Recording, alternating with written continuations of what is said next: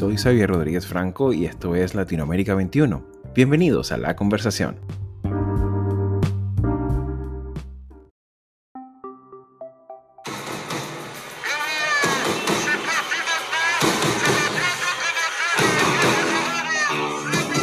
A lo largo y ancho de la extensa región latinoamericana, la fascinación por el fútbol constituye uno de los elementos centrales de nuestra dinámica colectiva fútbol, sociedad y política viven mezclados en cada cántico, en nuestras historias, victorias, revanchas y hasta en nuestra misma perspectiva sobre los asuntos públicos, lo cual hace que la cancha sea parte del paisaje de cada ciudad, lugar de peregrinación colectiva donde cada fin de semana se celebran los vínculos con el barrio, con el gremio y hasta con la propia nación. Este ámbito íntimo de nuestras sociedades, a veces festivo y en ocasiones amenazante, no ha sido ni es ajeno a la política, bien sea como forma de reivindicación, reclamo y denuncia social, o bien sea como medio de exaltación a la narrativa gubernamental, el fútbol encierra un potencial incalculable de socialización siempre apetecido por los grupos de poder, lo cual hace que entre 22 jugadores, 90 minutos y un balón se juegue dramáticamente el destino y la redención de la patria.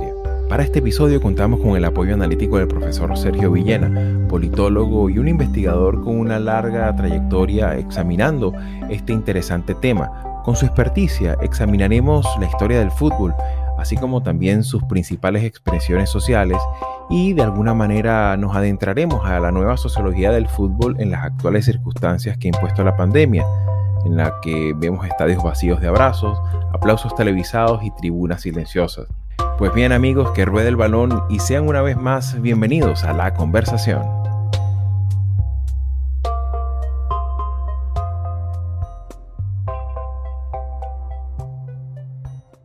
Queridos amigos, una vez más bienvenidos a nuestro espacio analítico conversacional con la región. Eh, en esta ocasión, para este episodio especial, nos, nos, acompaña el profesor Sergio Villena, quien desde hace muchos años ha desarrollado una importante labor eh, docente e investigativa sobre este tema que nos apasiona tanto eh, a los latinoamericanos y al mundo entero, como es el fútbol y su vinculación con la, la esfera pública, con, con, los asuntos políticos también y, con, y, sobre todo con, eh, las perspectivas que habla de nuestra, de nuestra forma de ver la sociedad. ¿no? Así que bueno, profesor, bienvenido a Latinoamérica 21. Eh, muchas gracias, Javier. Pues es un enorme gusto compartir con, con vos y con tu audiencia. Eh. El fútbol y la política de alguna manera, ¿cómo, ¿cuáles serían los elementos para que la mirada, de alguna manera, eh, que no esté tan familiarizada con estos dos órdenes, puedan entender esta conjunción y este diálogo que se da, sobre todo eh, desde el punto de vista del relato nacional, que fue de alguna manera lo principal elemento de referencia en nuestras sociedades? Digamos, el, el, fútbol, pues como todos sabemos, surgió en Inglaterra, el fútbol tal como lo conocemos, como un deporte moderno, reglamentado, digamos, hay antecedentes de juegos de balompié, pero el fútbol como deporte reglamentado, moderno, digamos que es parte del proceso de racionalización, este, surge en el siglo XIX y surge en, en Inglaterra y se difunde por el resto del, del mundo en un momento en que Inglaterra es una potencia global. El fútbol es apropiado, digamos, en distintos lugares y muy pronto se convierte en una arena pública para donde se dramatiza y donde se juega dramáticamente el tema de las identidades a distintos niveles, la, la identidad de barrio, la identidad corporativa, porque los equipos al principio se organizan el equipo del ferrocarril contra el equipo del sector salud, por decir algo, o los militares, los estudiantes. Entonces, las identidades profesionales, podríamos decir, también entran en juego, las identidades barriales, provinciales, locales, y desde luego las identidades este, nacionales.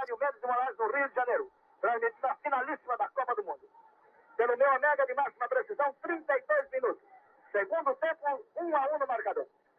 Obviamente esto tiene un carácter, diría yo, metapolítico, ¿no es cierto? En el sentido de que el fútbol y esto hay que matizarlo, pero de, de, una u otra manera tiene esa capacidad de convertirse en un hecho social total, el fútbol sobre todo de selecciones. ¿Por qué? Porque cuando se juega fútbol a nivel de selecciones, de alguna manera se logra enhebrar una trama según la cual lo que está en juego es el honor nacional o se juega la patria de alguna manera. Y cuando se juega la patria, a uno le guste o no el fútbol, uno está inmerso en, en, la, en la dinámica, ¿no es cierto? Por eso digo que es un hecho de social total, un drama nacionalista, y de alguna manera es un espacio donde se dramatiza, donde se elabora eso que es la pertenencia, lo, eso que es la lealtad, eso que es el estilo, la identidad, la manera de ser nacional. Por eso digo metapolítico, porque en realidad eso abarca al conjunto de la sociedad. Ahora, de que hay intentos faccionalistas, por decir así, o, ¿no es cierto?, de apropiarse electoralmente o con otro, para ganar legitimidad política, etcétera, por parte de los políticos, eso también ocurre. Pero yo creo que el fútbol se juega sobre todo a ese nivel metapolítico. El fútbol es de todos. Y precisamente al, al ser de todos, ¿no? Es, es como un reflejo, un espejo de estos clivajes socioeconómicos y también mm, de esta identidad gremial, identidad regional, identidad nacional y que ciertamente dejan plasmada esta cosmovisión que para nuestras sociedades eh, es importante mantener vivo, ¿no? Entonces, claro, hay un elemento aquí desinhibidor importante. ¿De qué manera esto ha sido o incluso sigue siendo un problema o más bien una válvula de escape en nuestras sociedades. Uno puede ver el fútbol desde una perspectiva, digamos, antropológica como una especie de ritual.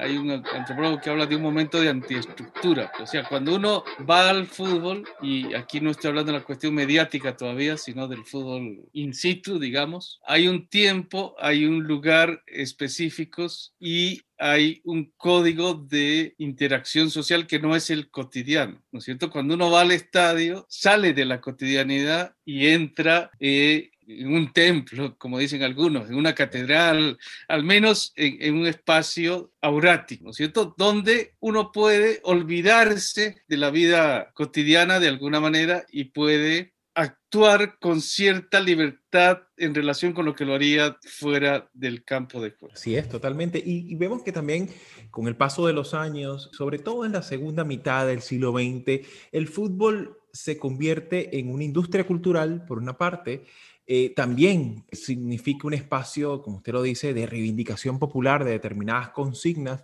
así como también y cabe destacar algunos episodios importantes en la historia política de nuestra región, también como un espacio de propaganda para muchos gobiernos. Cabe ante esta mención recordar el uso que se le daba del desempeño deportivo de las selecciones de fútbol en los mundiales del 78, del 82, del 86 y para usted de contar. Sin embargo, profesor, ¿cómo podemos utilizar, cuáles serían, digamos, los, los principales elementos para distinguir eh, teóricamente el, este uso a veces abusivo, a veces no tan espontáneo que se le da al fútbol como, como, como fenómeno cultural de nuestro tiempo. Sí, bueno, el, el fútbol por, por, esta dimensión aurática que ha adquirido, por esta capacidad de emocionar, de proveer gratificación positiva y muchas veces negativa, ¿verdad? porque la frustración futbolística es todo un tema, se ha convertido, digamos, de alguna manera en objeto codiciado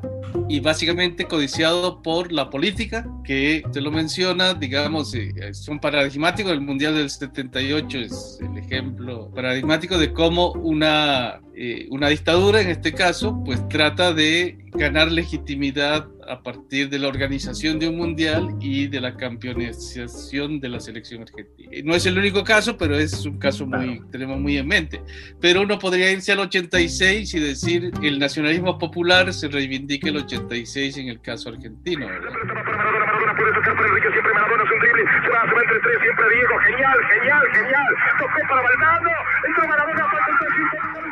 de, de, alguna manera también ese drama nacionalista es eh, una especie de revancha contra la derrota de las Malvinas. Y el caso Maradona ahí lo tenemos claramente plasmado. El fútbol en algunos momentos puede estar más allá de la ética común, porque lo que podría ser algo no permitido totalmente fuera del campo de juego, en el campo de juego puede convertirse en algo legítimo como la mano de Dios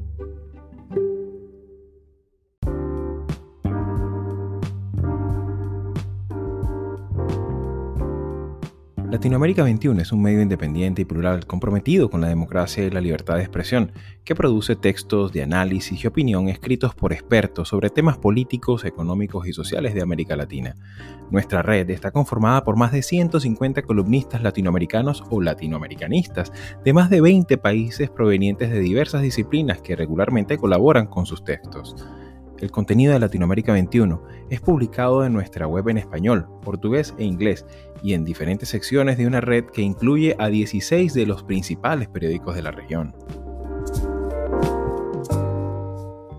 Y ahí, hay un elemento que, que, sí sería interesante también tocar, que es el componente desinhibidor que tiene el fútbol en cuanto a las pautas, las normas, ¿no? Eh, yo recuerdo, yo soy eh, caraqueño y en Caracas hay una, había una frase muy controvertida del Caracas Fútbol Club que decía algo así como siéntete uno. Entonces la imagen era como un gran leviatán, un gran muro rojo que, se, que, que era muy famoso cada vez que había partidos de Copa Libertadores, ¿no? Entonces, claro, uno de alguna manera, el estar en la grada mimetizado con la masa, ¿no? Vestidos de rojo, era de alguna forma como un elemento desinhibidor de todas estas dinámicas eh, sociales a las que está inscrita la sociedad contemporánea, ¿no? Sí, yo decía, el fútbol es como un ritual. Bueno, podría decir, el fútbol es una especie de carnaval. ¿Qué es un carnaval? Es una inversión de la vida cotidiana, ¿cierto? En el carnaval uno se desinhibe, desempeña roles que cotidianamente no desempeña, hace cosas que cotidianamente no hace, este, da rienda suelta a la pasión y además lo hace inmerso en un colectivo. Es muy interesante esto que te dice, cómo en la vida cotidiana tratamos usualmente de afirmar nuestra individualidad. Eh, nos vestimos de una manera, hablamos de una manera, construimos una personalidad propia que la ponemos en escena, la actuamos. Cuando vamos al estadio, hacemos exactamente lo contrario, nos despersonalizamos, ¿no es cierto? Nos, vestimos de rojo como todos, nos volvemos una célula del tejido social. Entonces, eso no, nos, evidentemente nos desinhibe, pero nos genera también otra serie de lealtades y de vínculos emocionales profundos que están permitidos en ese espacio. Cuando salimos de ese espacio, volvemos a nuestra vida cotidiana, etc. Pero el, el, fútbol tiene esa magia. De fútbol, en América Latina el fútbol es un espacio fundamental para esa desinhibición que también trata de ser de una u otra manera controlada, ¿no es cierto? Porque y ahí podemos entrar al tallido de violencia. Hay una cierta permisividad dentro del ámbito del fútbol que es mayor a la permisividad cotidiana en ciertos aspectos o, se, trata de imponer cierto tipo de límites sobre todo los temas que están relacionados con la violencia. Claro, y aparte de, este tema, pues ciertamente en Latinoamérica se utiliza muchas veces el fútbol como un elemento integrador de lo que divide la política, ¿no? Muchas veces la, polarización política, sobre todo en, episodios electorales, el, de alguna manera, tanto la, la fecha FIFA como puede ser también eh, los campeonatos mm, internacionales en los que participan muchos clubes de, la región, pues sirven como de repente en algunas ocasiones como ese elemento de, resarcimiento de ese, de ese tejido que la erosión o la toxicidad política disgrega, ¿no? Y vemos que el fútbol también, como toda, como toda actividad humana, ha sido gravemente impactado en, en su forma de realización con la pandemia de alguna manera me gustaría un poco su comentario sobre cómo se podría entender el nuevo, e, este nuevo fútbol en el que se juega con estadios a puerta cerrada, de alguna manera ese encanto desinhibidor del que estamos hablando, ese ritual, se prescinde de él. ¿Cómo, entender esta nueva sociología del fútbol, profesor? Mucho de lo que estábamos hablando eh, tenía que ver con esta dimensión, yo decía, de la separación de la vida cotidiana en tiempo y espacio y la inmersión en el colectivo que tiene que ver con el juego y el espectáculo deportivo in situ. Esto implica el contacto cara a cara, que puede ser dentro del estadio cuando uno está en las graderías como público o incluso en las extensiones físicas del estadio, que pueden ser el bar o la calle donde uno celebra o donde uno ve el partido cuando el partido no se juega en el estadio o uno no puede ingresar en el estadio local. Esa es una característica del fútbol.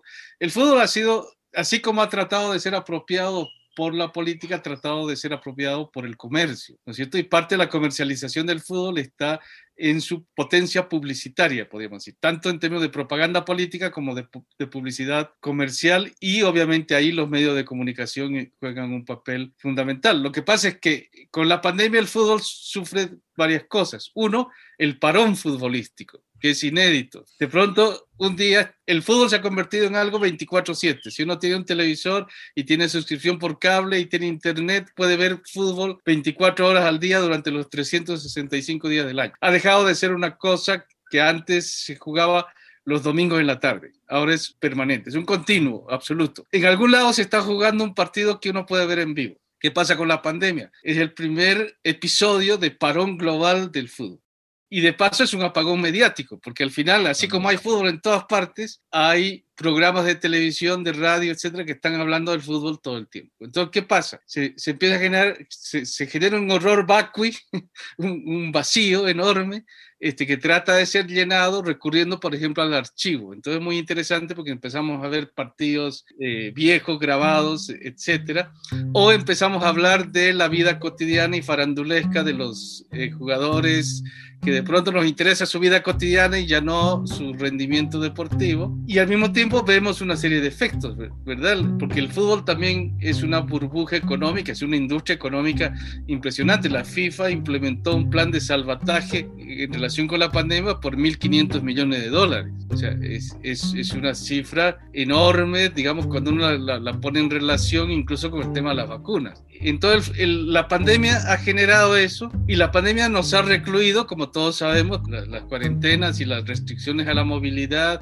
y los propios miedos al contagio, nos ha restringido en el, en el espacio doméstico. Entonces, ese calor, esa conexión, ese estar cuerpo a cuerpo, ese formar parte de un colectivo sincronizado, a, anónimo en alguna manera, etcétera, toda esa emoción del fútbol en escena, digamos in situ, pues prácticamente ha entrado por lo menos en, una pausa, ¿no es cierto? Eh, no sabemos cómo va a ser el fútbol en adelante, pero digamos toda la protocolización que probablemente se va a ir implementando, ya se está haciendo. En los estadios, cuando vuelva el público a los estadios, habrá que ver cómo se gestiona la emoción eh, en una situación de riesgo sanitario y que precisamente es algo que sigue en pleno desarrollo y que vamos a ver una Copa América muy distinta al del resto eh, y que ciertamente son reflejo de lo que vive nuestra sociedad y que ciertamente constituye una, un elemento central en nuestra forma de comprender la sociedad, ¿no? Así que bueno, profesor, muchísimas gracias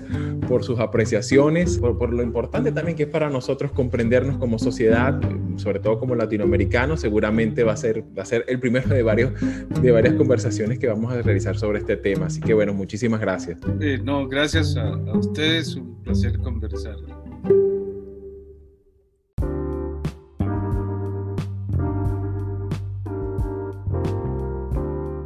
Para mantenerte al tanto de lo que publicamos en Latinoamérica 21, puedes seguirnos en nuestras cuentas de Twitter, Facebook e Instagram.